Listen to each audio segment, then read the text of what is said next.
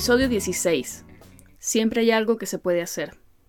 Este es un episodio muy especial, porque para celebrar el Día del Médico Venezolano, nos fuimos a Valencia con el doctor Rubén Darío Peralta, un ginecólogo especializado en fertilidad y reproducción que además se desempeña como profesor en la Universidad de Carabobo. Hablamos sobre su educación dentro y fuera del país, su rol como educador universitario y cómo lleva a cabo una práctica en la que combina la clínica y la investigación, a pesar de las limitaciones que puedan suponer ejercer la medicina en la Venezuela de hoy.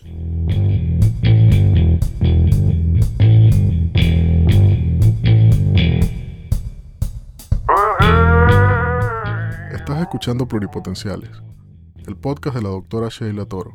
Forma parte de una comunidad médica en la que se exalta cooperación en lugar de competencia y escucha voces auténticas que relatan historias de resiliencia, perseverancia y reinvención.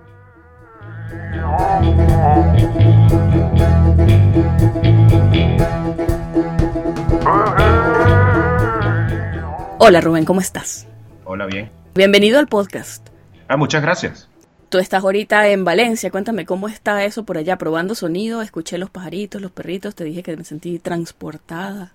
Bueno, aquí está muy bonito, está haciendo un sol excelente, la temperatura, bueno, aquí siempre es una tierra como caliente, ¿no? Pero ahorita está fresco, el día está como para ir a la playa realmente y bueno, está bastante tranquilo, bastante tranquilo. Playa. Mira, yo estaba buscando formas de romper el hielo porque, bueno, tú y yo no nos conocemos personalmente. Entonces le escribí a Carolina y a Carlos, que son unos amigos muy queridos en Chicago que tenemos en común, preguntando por anécdotas que fueran moderadamente vergonzosas tuyas, pero ellos lo que hicieron fue de hecho echarte flores. Todas las flores del mundo me dijeron que a ti de hecho en el IBIC te decían Rubén el Ilustrado. Ellos, ellos son unos exagerados, eh, dicen muchas, muchos cumplidos, pero realmente los inteligentes son ellos, gente muy inteligente. O sea que ustedes se echan flores entre sí, pues. Sí, no, pero esos son más inteligentes que yo. Esos eran, bueno, este, tú sabes, que, eh, apodos que le ponían a uno porque bueno, No, bueno, pero a uno le gustaba hablar allí en el IBIC y decir, y bueno, tenemos unas conversaciones muy interesantes. Es una época muy bonita, de- creo que es la mejor época que he tenido eh, en mi carrera profesional, fue la del IBIC. sí, bueno, Carlos de hecho me dijo que tuvo una asamblea del IBIC. En el comedor diste un discurso así tipo Martin Luther King de yo tengo un sueño. Sí, sí, Entonces sí. quería preguntarte cuál era el sueño. Eso fue una asamblea que era complicada, a inicios de, de este gobierno, donde querían cambiar la forma en que operaba el IBIC de manera sustancial. De hecho, sí lo hicieron. Mm, Y bueno, yo hablé allí, este, indignado ante lo que estaba escuchando por parte de los representantes del ministerio, que esa reforma que ellos intentaban hacer era innecesaria, que la ciencia en Venezuela necesitaba otras cosas y que el IBIC, a pesar de sus fallas, y que sí, por supuesto, tenía que modernizarse y adaptarse a los nuevos tiempos, era una institución modelo para Venezuela y que mi sueño era que este, se establecieran IBICs en todas las regiones, en todos los estados de Venezuela, porque eso iba a impulsar el desarrollo eh, y algo que estaba bien hecho, que probaba que funciona, un sistema de excelencia internacional tenía que ser replicado y ese era el sueño que yo les conté a los burócratas del ministerio. bueno, y, y suena bonito. Sí, claro. Pero sí, volviendo a, a todas esas flores que te echaron, yo lo entiendo por completo, porque tú eres, bueno, dirían aquí super accomplished. Este, sí, viendo tu currículum, en mis respetos, o sea, más o menos como abuelo de pájaro, tú te graduaste de la Universidad de Carabobo en el 2000, Sí. eh, hiciste después tu máster en el IBIC en reproducción humana, estudiaste un PhD en biociencia, bueno, eres obstetra, trabajas en medicina reproductiva, con un toquecito de investigación por tu mismo background. Pero yo quiero preguntarte, porque, bueno, yo te dije, o sea, tú vi también que hiciste tu residencia asistencial en cirugía, y cómo es que un residente de cirugía decide que quiere hacer un PhD en biociencia. Bueno, te voy a contar. Este, yo cuando me gradué realmente no me gustaba nada. Eh, ninguna especialidad me llamaba la atención, todo me aburría. De hecho, eh, parte de mis notas no, no fueron tan buenas como uno pensaría, porque es que yo no estaba, nada me llamaba la atención. Yo tengo ese problema, a mí me tiene que apasionar algo. Y entonces, bueno, yo, yo hago muchas cosas a la vez, tengo muchos intereses. Entonces, realmente a mí no me, no, no, no me, no me gustaba nada. Pero un día en una conversación que tuve con unos amigos hablaron de un problema de fertilidad masculina. Y eso sí me llamó la atención, de problemas de infertilidad. Entonces hablando, indagando, me di cuenta que, bueno, que no había eh, muchos especialistas en fertilidad masculina y que el tema de la infertilidad, bueno, efectivamente era algo importante. Entonces, yo, eso me llamó la atención y empecé a buscar, a investigar, a ver qué se estaba haciendo, cuál era el estado de la especialidad, eh, dónde se podía estudiar, afuera o aquí. Y bueno, allí este, me di cuenta que, una de las cosas era que una subespecialidad que estaba, eh, la trabajaban algunos urólogos. Entonces dije, para en ese momento, bueno, una de las prelaciones para hacer urología es tener una residencia en cirugía. Y por eso decidí, sin que me apasionara ni me gustara mucho la cirugía, decidí, bueno, yo tengo que hacer esta alcabala para poder después hacer urología y especializarme en lo que yo me llama, que esto es lo que me está llamando la atención. Entonces, por eso es que hice una residencia asistencial en cirugía este, de un año y medio, porque después eh, me di cuenta que, que, yo quería otra cosa y bueno, este, no duré los dos años que tenía que durar allí o no fui a un posgrado en cirugía general como al principio pensé, sino que mi vida cambió después. ¿Y te fuiste para Birmingham? Me fui a Livic primero. ok, o sea, primero, bueno, el paso del máster, pues. Claro, yo estaba haciendo la residencia en cirugía y entonces siguiendo buscando cosas para hacer andrología, o sea, el estudio del hombre, encontré que había una maestría en biología de la reproducción humana en el IBIC. Y cuando me metí en la página del IBIC, cuando veo la lista de profesores, los investigadores y los laboratorios, bueno, eso fue un mundo nuevo para mí, algo que yo pensé que eso solo se hacía en, las universidades del primer mundo, que porque aquí en Venezuela el estado de la investigación básica era muy eh, no era tan bueno. En la Universidad de Carabobo prácticamente no se hacía nada este, en investigación básica. Eh, entonces, cuando veo, una de las cosas que me, llamó y que hizo clic en mi mente fue que vi que todos los, los docentes, los investigadores que estaban en el IBIC tenían PhD. Y tenían PhD en, las mejores, en los mejores centros del mundo. Y yo dije, esto, esto es gente de excelencia, esta gente de otro nivel, yo quiero estar allí. Bueno, te decía, o sea, el, IBIC era el IBIC. Sí, lo sigue siendo. Este, está disminuido, pero sigue siendo eh, la vanguardia en, investigación aquí en Venezuela.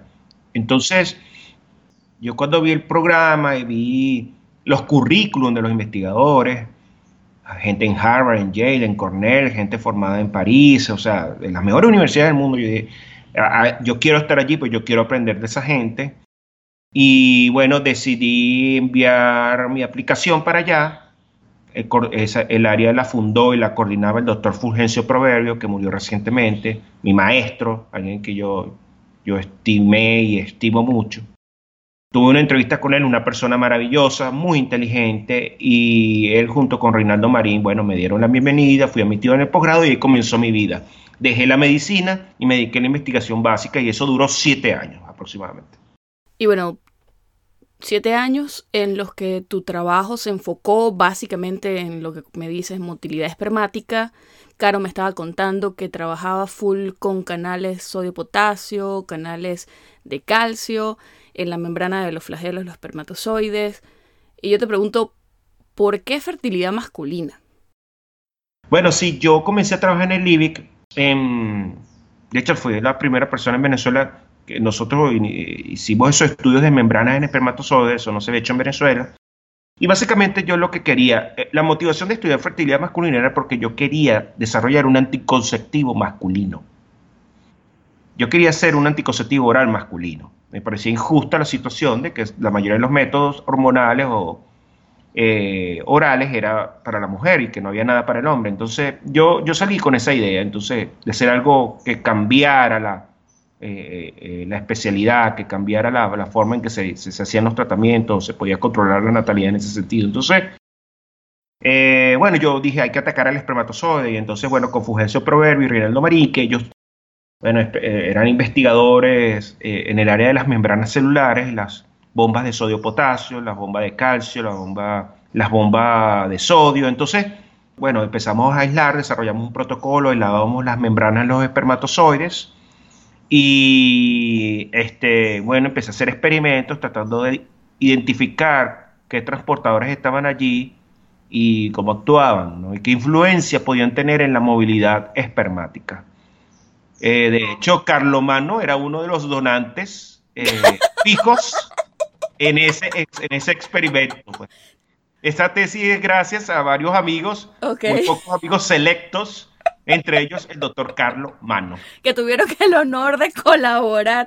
Tienen, tienen, tienen créditos, están en los agradecimientos no de la si tesis. lo mencioné en la tesis, pero no, en la tesis no, pero yo creo que sí, sí mencioné algo de mis amigos, pero... Mira, me mordí este la lengua para no preguntarte de dónde sacabas las muestras.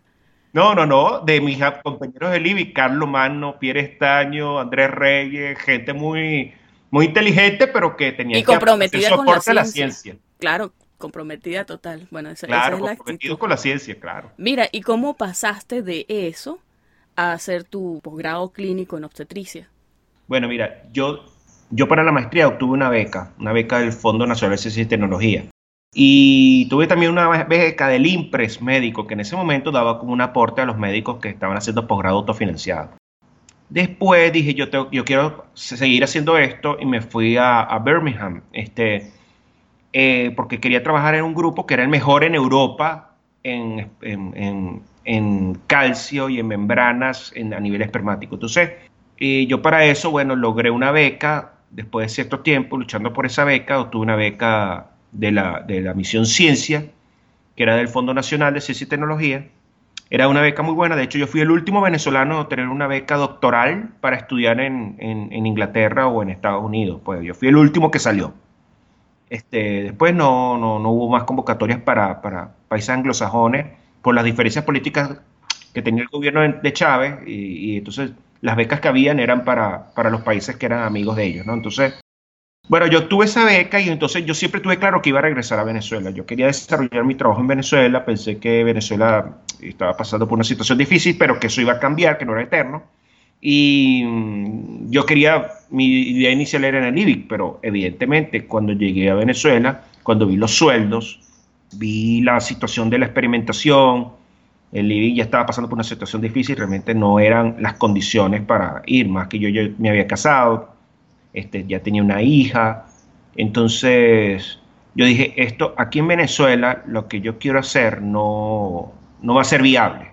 De hecho, el tiempo me dio la razón. Este, al poco tiempo, todos los fondos de investigación se desplomaron y bueno, ahorita la situación de Libia es dramática y mucha gente se ha ido del país. Este, entonces, y como yo siempre dije, bueno, ya tengo la teoría, pero ahora me falta la práctica, la parte clínica porque siempre era visto como que, bueno, ajá, tú eres un científico, pero no, no, no, no, no tienes manera de aplicar esto con pacientes. Entonces yo decidí que una manera de, de, complementarlo, todo lo que yo había aprendido y aplicarlo, era haciendo este, un posgrado clínico. Y decidí ir a ginecología de obstetricia porque me di cuenta de que ginecología de obstetricia también maneja la parte del hombre, el especialista en fertilidad, muchas veces, y tenía mucho campo para explorar todavía. Era una, una, un área que todavía en Venezuela, aunque hay excelentes especialistas, todavía falta mucho por hacer. En el mundo hay falta mucho por hacer. Y este, me di cuenta que era un área en donde yo podía conjugar las dos cosas. Bueno, por supuesto, trabajar, este, tener una entrada financiera diferente, no depender de la investigación y, la mal, eh, y, y de la universidad o del IBIC, sino que yo pudiera establecer con mis propios medios una estructura de investigación clínica y de investigación, que es lo que he tratado de hacer aquí. Entonces decidí entrar, hice un posgrado de ginecología obstetricia en, el hospital universitario, estuve tres años allí, y después este, hice un entrenamiento clínico como fellow en un instituto de fertilidad, el Instituto Venezolano de Fertilidad, me certifiqué con la Red Latinoamericana de Reproducción Asistida y bueno, este, logré unir dos mundos, que fue la investigación con la clínica, y eso es lo que trato de aplicar en mi práctica eh, de día a día. Bueno, y entonces ya luego de eso, en el 2016, de hecho, comenzaste a trabajar en tu posición actual como profesor en el Departamento de Ginecología en la Escuela de Medicina, allí en, en tu universidad, en la Universidad de Carabobo. Y bueno, a mí me llamó la atención muchísimo porque eso fue ya un tiempo en el que mucha gente estaba buscando oportunidades fuera de Venezuela y sin embargo tú decidiste comprometerte. Y quería preguntarte, ¿cuál fue tu motivación? Bueno, porque a mí siempre me ha apasionado la docencia. A mí siempre me gusta, me ha gustado enseñar. Y hay varias, varias bemoles allí. Una es que el mayor, este, yo siempre digo a los estudiantes, y bueno, eso lo aprendí, que el mayor nivel de aprendizaje que una persona puede tener es cuando es capaz de enseñar lo que se sabe. Nadie puede enseñar ciencia si no la ha hecho. Entonces, este, cuando tú eres capaz de transmitir tus conocimientos a otra persona y que esta persona los comprende, los entiende, los asimila y logra aprendizaje, ese es el mayor nivel de, aprendizaje eh, que a, un ser humano puede obtener, pues cuando es capaz de transmitir el conocimiento. Lo segundo es que, eh, bueno, a mí sí, siempre me gustó enseñar. Yo enseñé en Birmingham, en la Escuela de Medicina, yo enseñé en biociencias, yo siempre estuve como una especie de teaching assistant, ¿no? Y de hecho a mí me ofrecieron, estando en Venezuela, me ofrecieron trabajo allá eh, para ser profesor. Pero yo me quedé, decidí quedarme en Venezuela, pues. Y, y dije que, bueno, que yo quería aportar y parte de mi motivación también va porque yo quiero contribuir a formar más investigadores. Esa parte siempre ha sido débil, en, por ejemplo, en la Universidad de Carabobo.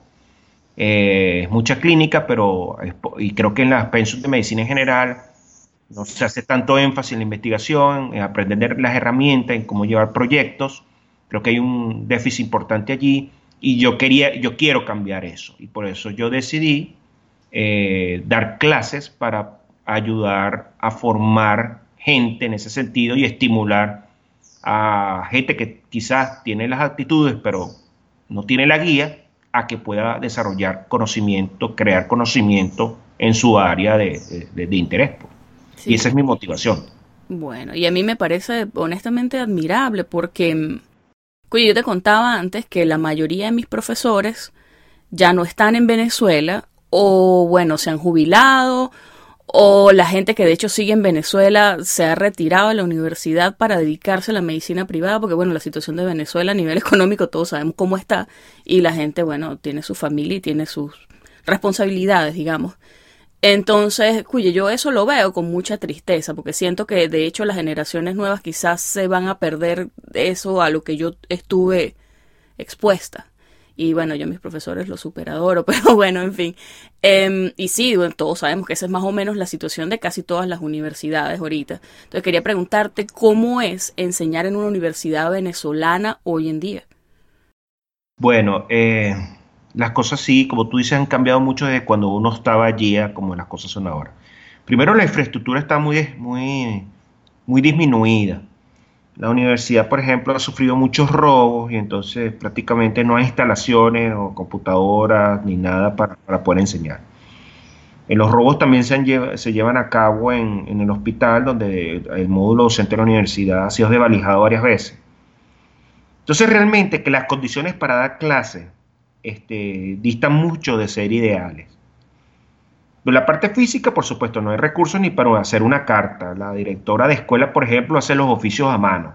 Pues no hay cómo imprimir. Este, pero a mí me ha tocado dar clases en sitios distintos, porque una cosa que yo tengo es que no hace falta cuatro paredes para enseñar o para continuar la labor de docencia. Yo he tenido que dar clases debajo de un árbol o una plaza, con tal de que los estudiantes no perdieran eh, la continuidad de, la, pasantía y cumplir con, los tiempos estimados para que ellos también se puedan graduar. es muy duro ser estudiante hoy en día porque con tantos problemas se está perdiendo mucho tiempo y la situación económica es brutal y ser un estudiante a tiempo completo ya no es lo mismo de antes. Todo es muy costoso, muchos estudiantes no, a veces no tienen las comidas completas, no hay servicios que los apoyen, los padres pasan este, por problemas económicos, entonces uno ve la pérdida de peso de los estudiantes, uno ve que muchos estudiantes se retiran, eh, y entonces, claro, un estudiante no puede perder tiempo como se, o puede darse el lujo de pasar cuatro meses, cinco meses sin estudiar, tienen que ponerse a trabajar, es muy complicado. Este, y con respecto al personal docente, bueno, como muchos se han ido, muchos han renunciado por los bajos sueldos, este, cada vez quedamos menos y, tenemos que tener más carga en cuanto a estudiantes, ¿no? Es, más difícil llevarlo. Eh, pero una de las cosas que veo es que los estudiantes que están y que hacen esfuerzos considerables para asistir a sus clases y estudiar, eh, muestran la misma motivación o aún más para aprender. Este, yo no sé si, si, es por la crisis, por la situación por que les ha tocado vivir, que ellos tratan de aprovechar al máximo este, lo que se les ofrece. Tienen un compromiso social mucho mayor y son mucho más activos desde el punto de vista extracurricular que lo que fuimos nosotros en nuestro tiempo. Están en fundaciones, van a atender comunidades pobres, comunidades indígenas. Este, tú un rol activo de los estudiantes y eso antes no era así. Este, yo los veo que tiene un componente social mucho más marcado, que estas crisis y esta situación nos ha llevado a aprender mucho y a cambiar la forma en que ven el mundo. Y eso es algo positivo, este, porque vivir esta situación tan complicada y muchos, muchos de ellos viviendo pobreza, adquieren una sensibilidad social que eso no, no se tiene si no se vive. Entonces, este, por ese lado hay un perfil distinto. Y claro, con las herramientas de hoy en día, muchos, el acceso al conocimiento es mucho mayor. Antes nosotros no teníamos el Internet como lo tienen ellos, donde pueden bajar eh, muchísimos papers eh, de cualquier especialidad y estar actualizado. Entonces, las herramientas están allí y realmente que el que quiere estudiar realmente que, lo logra. Y he visto muchísimo talento y muchísimo alto rendimiento en los estudiantes que yo tengo. Yo no, este, en eso sí es verdad que, que, el talento nunca se agota aquí. El talento siempre está allí, las ganas de, de hacer las cosas bien están allí y ellos, bueno, indistintamente que abandonen el país o no, este, tienen un deseo por culminar su carrera y aprender lo más que pueda, lo más que se pueda y, hacerlo lo mejor posible. Entonces yo sí noto que la parte motivacional y emocional no hay nada que decir sobre los estudiantes. De verdad que cumplen excelentemente su, función, estudian muchísimo y, y son muy activos socialmente. Pues bueno, a mí personalmente me, me alegra lo que me estás diciendo porque creo que la mayoría de noticias que uno recibe a veces son bien negativas. Eh, son sobre toda la gente que está abandonando la carrera, sobre la gente que no puede terminar su, su residencia de posgrado, precisamente por esto, porque los sueldos son, bueno, son irrisorios, no, no alcanzan ni para cubrir siquiera los gastos de, de la comida de la gente. He escuchado de residentes que están bajando tanto de peso que se compromete el sistema inmune y bueno, van y pescan una tuberculosis de los pacientes que bueno, la, situación económica y sanitaria es, la misma. En fin, eh, pero por otro lado sé que hay gente que está trabajando en eso y lo que tú dices, o sea, hay un compromiso social bien importante en la gente que está en Venezuela trabajando y también en los que desde afuera de alguna manera tratamos de ayudar aunque sea poniendo un granito de arena. Eh, y porque uno se va de Venezuela, pero bueno, digamos que todos nos llevamos nuestro pedacito de Venezuela con nosotros y sentimos de alguna manera responsabilidad hacia el lugar donde nos formamos. Y hablando de eso, hablando de migración, hablando de gente que trata de trabajar en pro de Venezuela, desde donde sea que esté, yo quiero preguntarte acerca de lo que es la Fundación Talben y sobre el libro que ustedes publicaron, Diáspora del Talento, Migración y Educación en Venezuela, Análisis y Propuestas. Bueno, este, la Fundación Talben fue creada en los 90 en la UNESCO, bajo la égida del doctor Francisco Kerder Vegas, que es dermatólogo, académico, que era para el momento embajador de Venezuela en Francia y en la UNESCO. Eh, es una persona, él es una persona con una mentalidad muy progresiva, adelantado a su tiempo. Entonces, él ya veía que había un problema, que Venezuela estaba teniendo un problema de fuga de talento, este, sobre todo con los becarios de, que salieron con la fundación. Con Fundayacucho. con Fundayacucho. que gran parte de ellos, muchos, aproximadamente un 22 a un 30% para ese momento, en los 90, no habían regresado al país. Se habían quedado en los países donde habían estudiado. Y este grupo, por supuesto, muchos de ellos eran de, de los mejores estudiantes, los más destacados estudiantes que había. Entonces, él pensó o, se le ocurrió desarrollar un programa en donde, a pesar de que esta persona no estuviera físicamente en el país, todavía pudiera colaborar en, para el desarrollo nacional, creando la Fundación Talvent, Talento Venezolano en el Exterior. Entonces, básicamente se hizo una base de, usuarios, de datos, donde estaba recogido, dónde estaban todos estos venezolanos, en qué instituciones estaban, en qué área trabajaban, y se contactaban y con fondos de la UNESCO y entonces el programa consistía en que se organizaba una visita del experto expatriado por una semana a Venezuela, previamente concertada con un grupo local que estuviera trabajando en lo mismo, para desarrollar colaboración científica, sinergias, intercambio de conocimiento y que participaran en proyectos para Venezuela, eh, utilizando la tecnología y los recursos que tenían en sus centros en el exterior. Un programa muy interesante, este, se pagaba el pasaje, los expertos venían una semana, trabajaban aquí, bueno, eso trajo muchísimas cosas buenas. Más de 180 expertos vinieron a Venezuela. Se desarrollaron redes científicas, colaboraciones, intercambio de estudiantes, libros, papers publicados. Eh, tuvo un impacto muy, muy importante. Pero bueno, eso con la llegada del gobierno de Chávez lo, lo terminaron, pues. Entonces, yo siempre, ese tema me ha motivado mucho, este, y bueno, más en la condición que, que, tenía Venezuela en el 2010 cuando yo regresé, ya se estaba yendo todo el mundo, este, y ahorita es bueno, eh, fue una estampida lo que ocurrió. Entonces yo, bueno, Cardel me, yo siempre me comunicaba con él y entonces, bueno, él me dijo, pero que si yo quería llevar, desarrollar otra vez una nueva etapa tal vez, lo hice y entonces, bueno, yo empecé a contactar, no estaba el problema de, los pasajes, la gente podía venir todavía a Venezuela y bueno, lo, logré traer unas 15 personas, ¿no? Y entre una de ellas, de las cosas que, que, organicé, fue un simposio en educación, porque me pareció que es un área muy importante que tiene que ser atendida en Venezuela. El estado de la educación venezolana es muy, muy, es muy preocupante. Entonces, buscando expertos en educación que pudieran venir a Venezuela, me di cuenta que la jefa de la unidad de investigación en educación de la UNESCO era una venezolana. La jefa para el momento de, la directora del programa de educación del Banco Mundial era una venezolana. El que había sido el director de educación del Banco Interamericano del Desarrollo era un venezolano. Y el director del programa de educación internacional de Harvard era un venezolano. Entonces yo me di cuenta, bueno, aquí, o sea, venezolanos dirigiendo programas importantes en educación en el mundo. o sea, tenemos que hacer un simposio de esto. Y entonces vinieron casi todos para acá, eh, para Valencia y Caracas. Se hicieron dos simposios.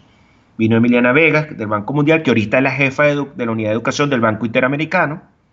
Vino Clementina Cedo, que era la de la, UNESCO.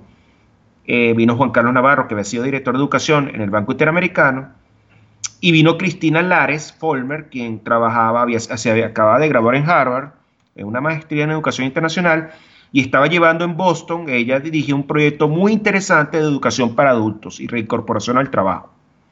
Este, bueno, el simposio fue un éxito, sobre todo en Valencia. En Caracas no, no, fue tan, no se apreció tanto, pero en Valencia sí vinieron muchísimas personas. Y yo dije, bueno, nosotros debemos buscar la manera de, sacar, de dejar esto plasmado en algo. Y de ahí surgió la idea de diseñar este libro con parte de lo que se había expuesto allí, más en ese simposio también se mostraron las experiencias educativas interesantes que se estaban haciendo aquí en Venezuela, gente que está trabajando aquí.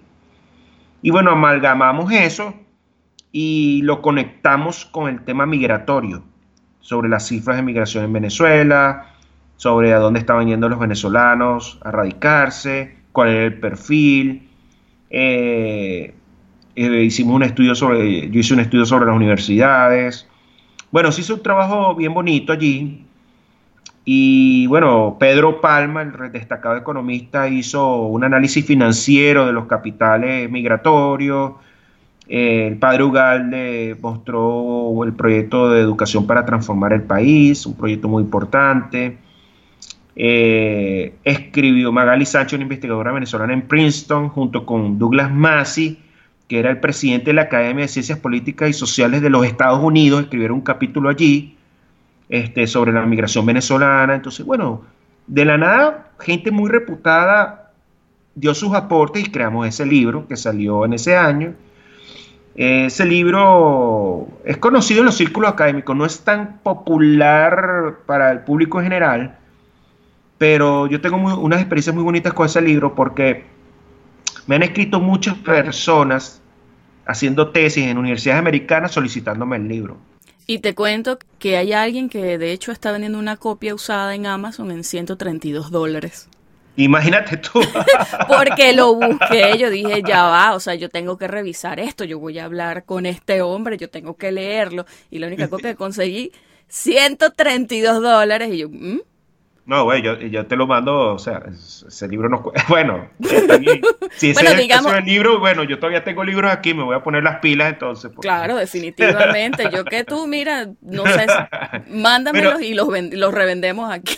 Te voy a contar algo. Varias tesistas en las universidades americanas me habían escrito y, pidiéndome el libro y, y, lo he incluido en sus tesis, tesis de posgrado, de hecho.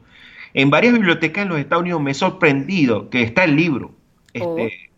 Eh, y una cosa que me pasó fue que a mí me invitaron para Texas a dar una conferencia en, eh, el programa Plan País. Eso te iba a preguntar, porque en marzo están y de hecho en la, página de Felo hay una foto tuya y yo dije, oye, pero, sí, sí, pero estás en todo. Sí, bueno, sí, eso, eso, es una característica mía. Parezco de hasta debajo de las piedras, parezco de Urupi. Ellos me invitaron para el país en una organización de estudiantes venezolanos que estudian en los Estados Unidos y ellos se organizan una vez al año para hablar sobre temas de Venezuela, invitan gente y tratan de crear ideas, es una cosa muy buena. Y ellos me invitaron a mí y a Cristina. Y fuimos a Texas a hablar, ¿no? A dar una conferencia y mostramos el libro y el trabajo de Talven. Y entonces, en uno de los comités que a nosotros nos tocaba, a mí me tocaba coordinar el comité de, de migración y de diáspora venezolana, estaba un muchacho y el muchacho, después que termina la, la, la, sesión, la primera sesión, se acerca, mira, mucho gusto, yo me llamo Enrique, de que les quería conocer porque yo estoy estudiando en la universidad, no recuerdo si era la Universidad de Virginia, no sé. Y estoy haciendo mi tesis con el libro y, le pedí a mi mamá que, me, que, que, por favor tenía que hacer lo posible para que me llegara ese libro de Venezuela aquí a los Estados Unidos. Oh. La fastidiaba, no sé qué, y bueno, oye, qué chévere todo, o sea, gracias, no sé qué. Entonces, le firmamos un libro, creo, sí, se lo dediqué. Entonces, después, yo estaba con Laureano Márquez, porque Laureano, a él y a mí nos recogieron, nos llevaron a Texas en el mismo transporte, entonces nos hicimos amigos allí, pues. Tipo muy simpático, bueno, un personaje. Entonces, el muchacho, yo estoy tomando, acompañando a Laureano, me dice, acompáñame a un café, entonces me voy con él, y el muchacho llega el señor Laureano, ¿cómo está? Mucho gusto. Este muchacho se presenta ya y le dice a Laureano, es que mi mamá me mandó a buscarlo y que le diera un abrazo y un saludo. entonces Laureano le dijo, oye, qué chévere, bueno, ¿cómo se llama tu mamá? Mi mamá se llama María Corina Machado. Ok.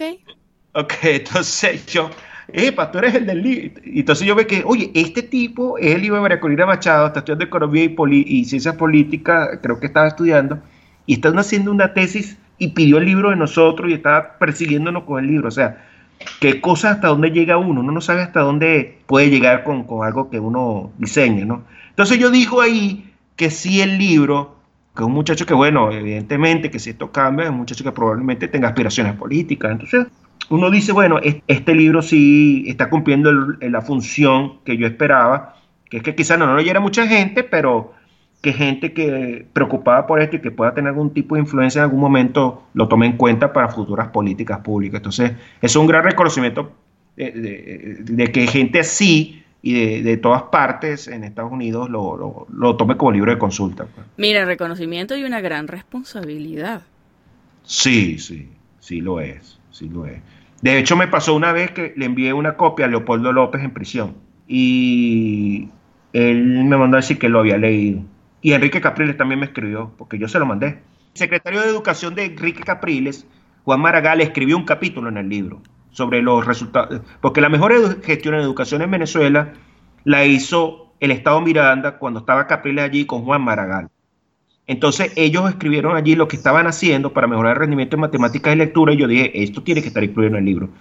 Y a través de Juan, eh, Enrique Capriles me, escribió una carta, agradecido, y a Leopoldo López también se lo mandé, y me acuerdo que me mandó a decir que le, se había, eh, una requisa del SEBIN le habían llevado todos los libros y se llevaron el libro también, pues. Ah, vale. Entonces lo traté de enviárselo otra vez y eso, pero sí, eh, ha, sido muy gratificante por la, porque la gente que lo ha leído nos ha escrito y y de verdad que sí, ha llegado lejos, pues, dentro de la parte académica. Sí, y mira, este, ya que te pregunto, porque yo no, yo no tenía sino hasta poco conocimiento, de hecho, de lo que es Plan País. Y me entero porque me, justamente me, me entrevisté con una persona que me estaba contando que su organización está involucrada con eso. Sí. Entonces, tú me puedes más o menos hablar un poquito al respecto. Sí, bueno, Plan País, yo conozco a los fundadores, excelentes personas. Plan País nació en un dormitorio de la Universidad de Yale. Era, habían dos, dos estudiantes venezolanos allí de pregrado, creo que eran Ilan Sekeli y Agustín Paniagua. Y bueno, Venezuela estaba pasando por una de estas crisis que nosotros siempre tenemos y dijeron, bueno, nosotros tenemos que hacer algo, que estamos aquí en estas universidades con acceso al conocimiento y tratar de contribuir de alguna manera. Y de generar ideas y propuestas de políticas públicas. Y bueno, de allí nació ese movimiento y después se incorporaron Juan Pío Hernández, que venía de George Washington University, y este, también estaba Nelson Ortiz, y bueno, ellos crearon este, como esta reunión anual donde van estudiantes de todos los venezolanos de todos los Estados Unidos, se reúnen para intercambiar ideas en comités e invitan expertos de acá, por ejemplo, allí ha estado Moisés Naín, Ricardo Hausman, eh, ha estado César Miguel Rondón, ha estado Laureano Márquez, eh, Valentina ha estado tú.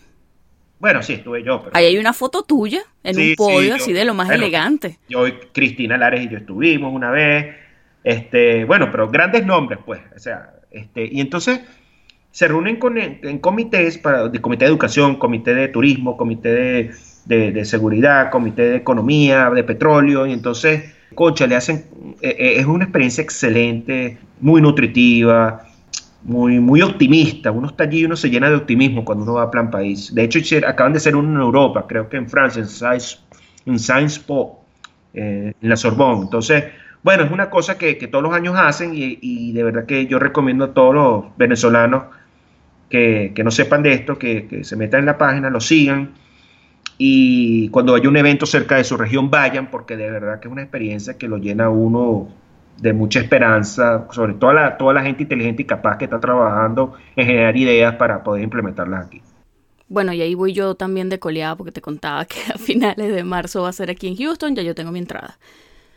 Mira, yo quería preguntarte acerca de tu práctica como ginecólogo en Valencia, porque por supuesto, por todo el background que tú tienes, la forma en la que tú te has entrenado, tú actualmente trabajas, por supuesto, en medicina clínica, pero aparte tienes en tu práctica un componente de investigación bien importante y quería preguntarte al respecto. Yo recientemente he creado el laboratorio de reproducción humana, porque una de las cosas que, que pasa aquí es que uno se basa en la evidencia y en los trabajos que se realizan en otros países, estadísticas epidemiológicas de otros países, de, con otras poblaciones, que no necesariamente se aplican a las nuestras. Entonces estoy cansado de repetir en las clases las prevalencias e incidencias de, lo que ocurre en Escandinavia o de los Estados Unidos. Y nosotros necesitamos también los números de aquí. Entonces yo estoy comenzando por allí. Eh, yo, yo estoy tratando de ver primero cómo es la situación aquí, antes de diseñar intervenciones o cosas más, más elaboradas. Primero quiero comenzar por lo básico, entonces contestar, contestar las preguntas esenciales.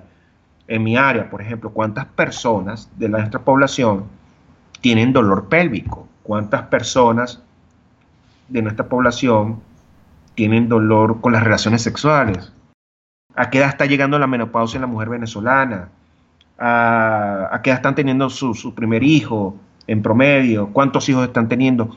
Preguntas básicas. Hay, trabajos pero son con una muestra muy pequeña. Nosotros estamos en este momento tratando de reunir, hemos diseñado un trabajo para reunir una corte de miles de personas y en base a eso sacar los números y ver la situación aquí. Una vez con eso, uno diseña intervenciones. Entonces, bueno, he hecho, estoy haciendo mucha investigación en ese sentido, biomédica. estoy recopilando datos, viendo cómo se está comportando, cuáles son las patologías que están aquejando más para poder trabajar allí. Lo segundo es que hay que estar claro que Venezuela está pasando por una crisis que no permite hacer investigación, no permite, con, o sea, investigación experimental es muy difícil. Comprar reactivos, importar, eso, eso está muy complicado. El ministerio no da fondos, entonces hay que trabajar con lo que hay. Lo que no puede ocurrir es que se pare el trabajo. Siempre hay algo que, que, se, que se puede hacer. Entonces, hubo un, reportaje donde me entrevistaron investigando la gente de Caracas Chronicles y de 58 sobre pobreza menstrual. Una cosa que uno ve en los estratos socioeconómicos más, eh, más bajos es que muchas mujeres no tienen la capacidad de adquirir productos de higiene menstrual. Y eso trae consecuencias que, son importantes. Porque no tener productos de higiene menstrual hace que la mujer aumente el ausentismo escolar y laboral. Eso contribuye con el círculo de la pobreza en todo el mundo, en la mujer. Eso, hay, mucho, hay varios trabajos que se han hecho en muchos países que sufren de esto. Entonces, tiene un impacto económico importante y en, en el, e impide que las mujeres, sobre todo las niñas, las jóvenes, alcancen su potencial porque tienen que faltar al, colegio o a la escuela cada vez que le viene la menstruación. Y entonces, evidentemente, eso es una cosa que a mí me interesa mucho. Y otra cosa es que están recurriendo a soluciones improvisadas que pueden poner en peligro su salud, usando cartones viejos, papeles, eh, camisas viejas, etcétera, que pueden predisponer la aparición de infecciones y otro tipo de cosas. Entonces, este, este tema decidí investigarlo y logré contactar a través de ese, porque en ese reportaje se, yo di las cifras que yo manejaba y ellos, eh, las periodistas, eh, contactaron una fundación, la, la, la Luna Lesama Foundation, que es una fundación creada por dos muchachas de, eh, que son venezolanas, nacieron aquí, pero se fueron muy pequeñas a Canadá, emigraron con su familia a Canadá. Y ellas allá crearon una fundación en la cual es algo, ellas, ellas hacen algo genial. Ellas no son médicos, pero ellas este, hablaron con compañías que hacen copas menstruales, consiguieron donaciones que les donaran copas y esas copas las mandan a Venezuela para ser distribuidas entre mujeres de bajos recursos. Entonces ellos vinieron a Venezuela e hicieron eso en Petare, hicieron eso en San Cristóbal, cerca de la en la frontera también. Entonces yo las contacté y me interesa mucho la, copa porque la copa es un método que es muy ecológico, es sencillo de usar, no es costoso, dura mucho tiempo, puede durar hasta 10 años, y lo que necesita es que hiervas la copa después del uso en agua hirviendo, pues. Okay. Este, es algo que puede ser una solución ecológica, amigable, eh, sostenible para muchas mujeres que están en necesidad. Entonces yo le dije, yo quiero ver si podemos hacer esto en Valencia. Y, y ellas dicen, sí, perfecto, nosotros tenemos un número de copas aquí, este, vamos a organizar para, para trabajar en conjunto y eso. Entonces, cuando estábamos en esas discusiones, salieron, salió una convocatoria de la Organización Mundial de la Salud, un financiamiento para eh, ofrecer fondos a grupos de investigación que estuvieran dedicados a trabajar en salud reproductiva y sexual de la mujer, con especial atención en países que tuvieran crisis migratorias, específicamente en los países que estaban siendo afectados por la migración venezolana y la centroamericana, porque tú sabes que en Centroamérica estos países están migrando mucho a México y a los Estados Unidos. Sí, sí, claro. Entonces, oye, yo dije, oye, esto está como que para nosotros. Entonces, eh, escribimos un grant, un proposal, lo enviamos y estamos esperando respuestas. Este, y paralelamente a eso salió una convocatoria de un financiamiento por parte de una compañía, Salt, que es un fabricante de copas también en los Estados Unidos, que por cierto, una de las, eh, creo que una de las fundadoras es venezolana. Pero bueno, esta compañía estaba ofreciendo un financiamiento de 10 mil dólares. Ellos apoyan proyectos en África, creo que en las Bahamas, en varios países, pues.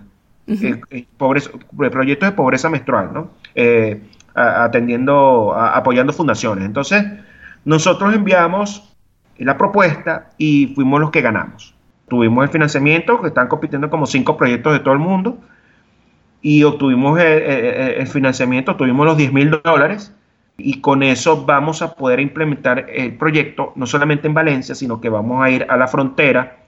Nuestra intención es ir a, los puestos de las Naciones Unidas en Cúcuta y en el estado de Roraima, en Brasil, para hacer el censo de las mujeres venezolanas que están en pobreza menstrual dar las que sean elegibles, darles la copa junto con el entrenamiento debido y hacer un seguimiento a los seis meses para evaluar el impacto de la intervención de la copa y ver si esto puede ser implementado por el resto de los países como una medida para ayudar a estas mujeres y que sea utilizado como una política pública a nivel de todos los países que estén sufriendo de esto. Pues entonces es un proyecto que nos tiene muy entusiasmados y que bueno, que en menos de dos meses hemos, hemos logrado un financiamiento que es algo casi imposible en Venezuela, un financiamiento internacional.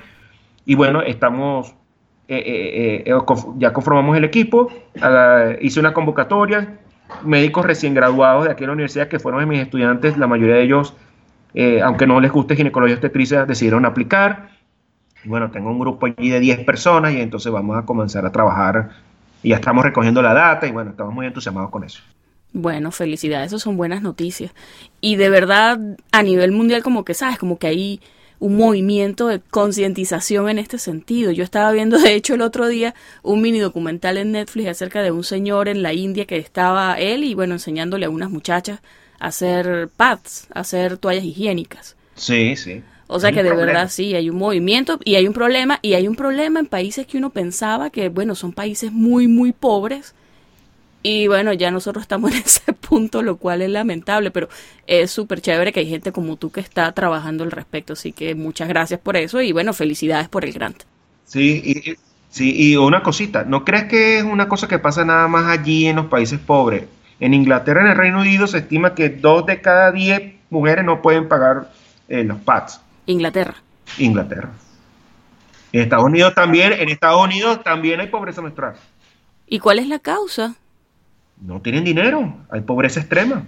Wow. No, o sea, yo sé que hay gente que, bueno, eh, uno, uno no se lo espera, pero de verdad después que estás acá te das cuenta que de verdad hay gente que, que vive en unas condiciones bien difíciles, pero no pensaba porque hay ciertas cosas que, bueno, no, no sé si viene al caso, no, no, no sé si, si soy una persona calificada para hablar sobre esto, pero, por ejemplo, hay formas de comprar, ¿sabes? Por ejemplo, las cajas de tampones, por alguna razón que yo no entiendo, las americanas usan mucho tampón. Sí, sí, sí. Y son cajas inmensas de 200, 300 tampones y son súper baratos. Entonces, a mí se me ocurre que probablemente por ahí es que viene la razón, ¿sabes? Que, que los costos son bajos.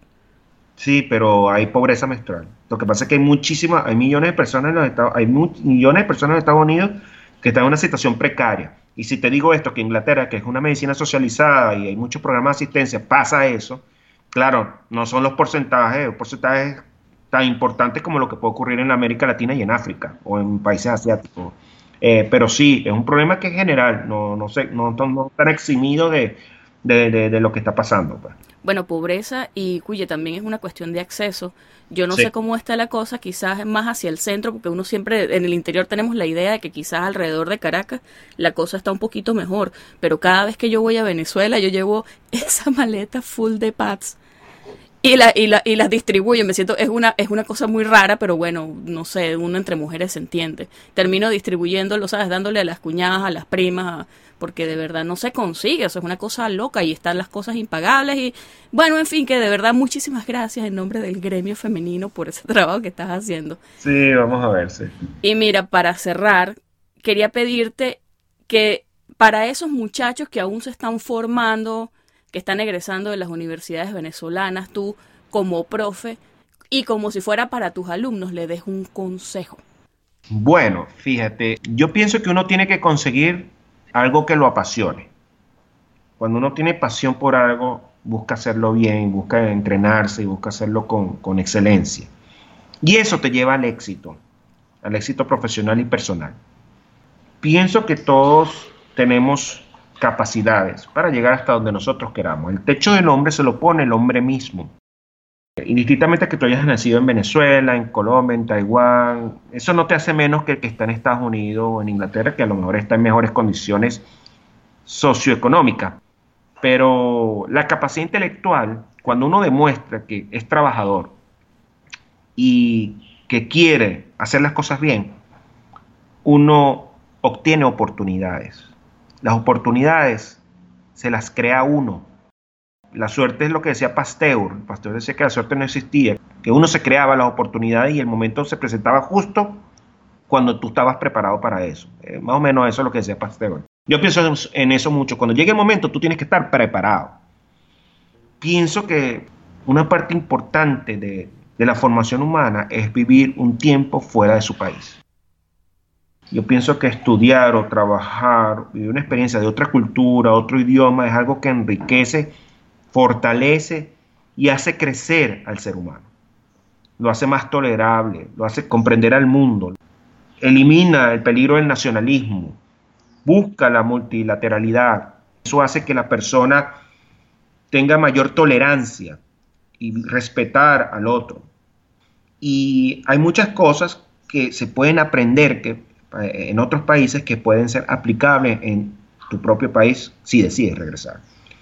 Yo veo, claro, es con tristeza que todos los estudiantes apenas se gradúen se quieran ir.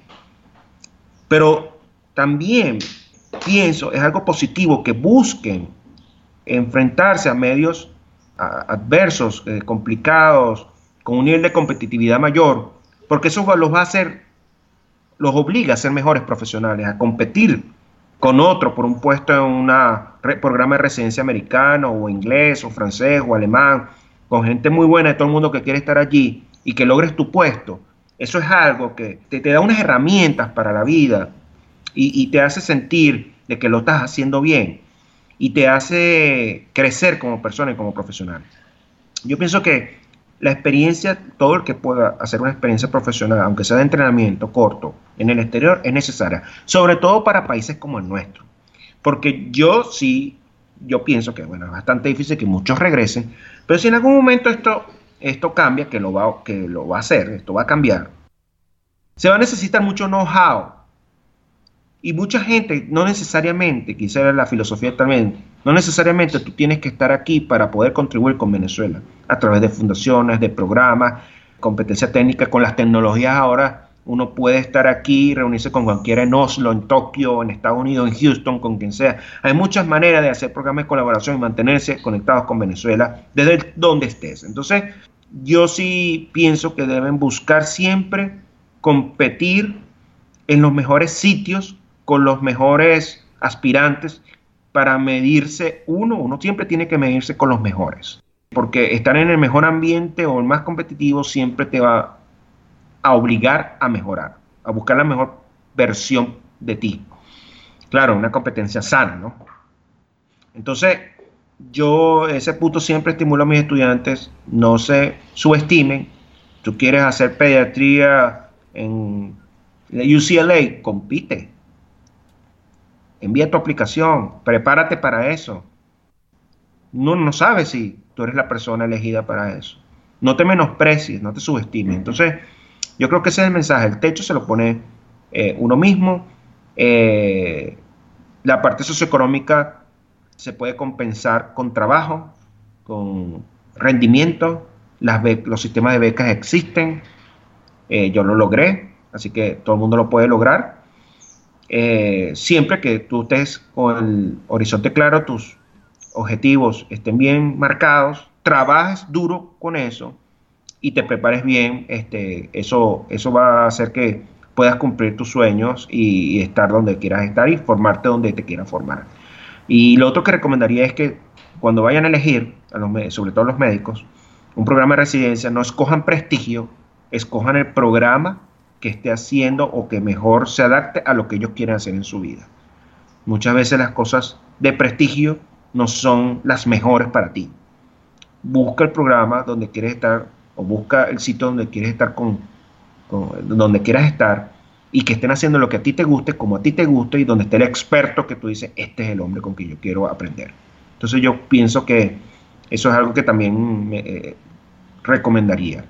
Y también les digo que, bueno, que a pesar que Venezuela está muy difícil, que no es ideal, todavía se puede vivir aquí, todavía se puede trabajar, todavía hay muchísimo por hacer y, bueno, hay otras satisfacciones que da este, estar en, tu país tratando de innovar, de ser pionero en cosas que a veces la parte material no lo permite. Pero bueno, mi mensaje básicamente es eso, trabajar, estudiar duro y crearse las oportunidades este, con el trabajo, con el esfuerzo y con la planificación. Bueno, Rubén, muchísimas gracias de verdad. Gracias por animarte.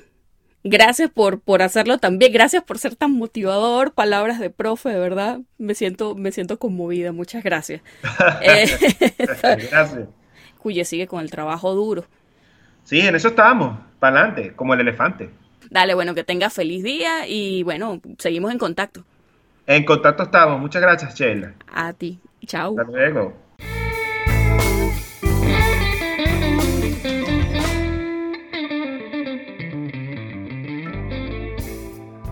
Esta fue la conversación que sostuve con el doctor Rubén Peralta desde Valencia, en Venezuela.